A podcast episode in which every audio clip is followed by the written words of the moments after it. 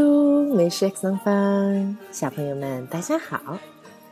今天呢，我们的课程要以一个在唐妈身边曾经发生过的一个小趣事作为开始。有一次，在成都，唐妈呢招待一个法国的好朋友吃中餐，菜一道一道的端上来，唐妈和这个法国的好朋友呢都大饱了口福，他吃到了宫保兔丁。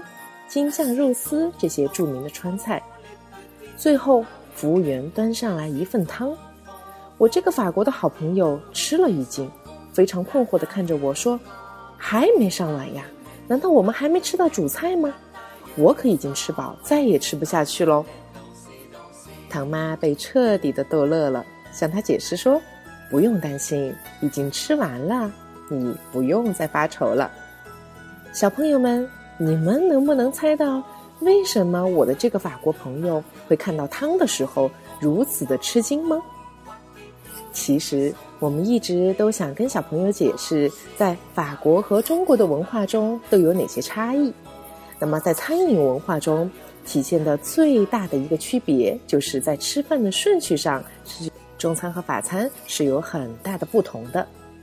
在中国，我们通常习惯的呢是在饭后来喝汤，可是，在法国，汤可不是放在最后吃的哟，它是在头盘之后，主菜之前，作为一种开胃的食物。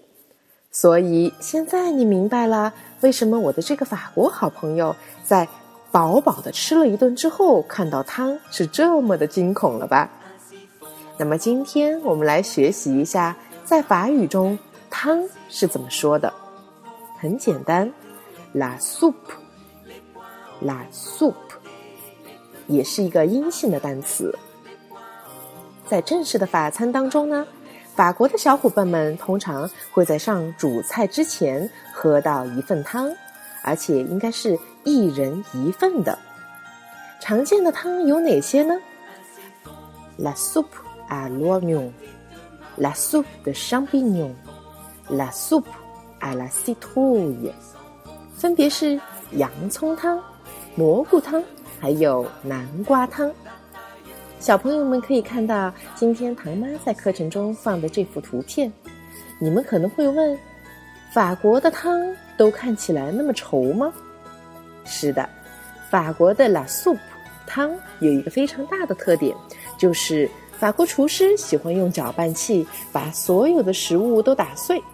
所以说，法式的 soup 其实可以翻译成法式浓汤。现在你们明白，在我们中国的汤和法国的汤有什么不一样了吧？最后还是奉上那个老问题：Get soup préférez-vous？你们喜欢吃哪一种法式浓汤呢？好了，今天的课就到这里。阿德曼美食上方。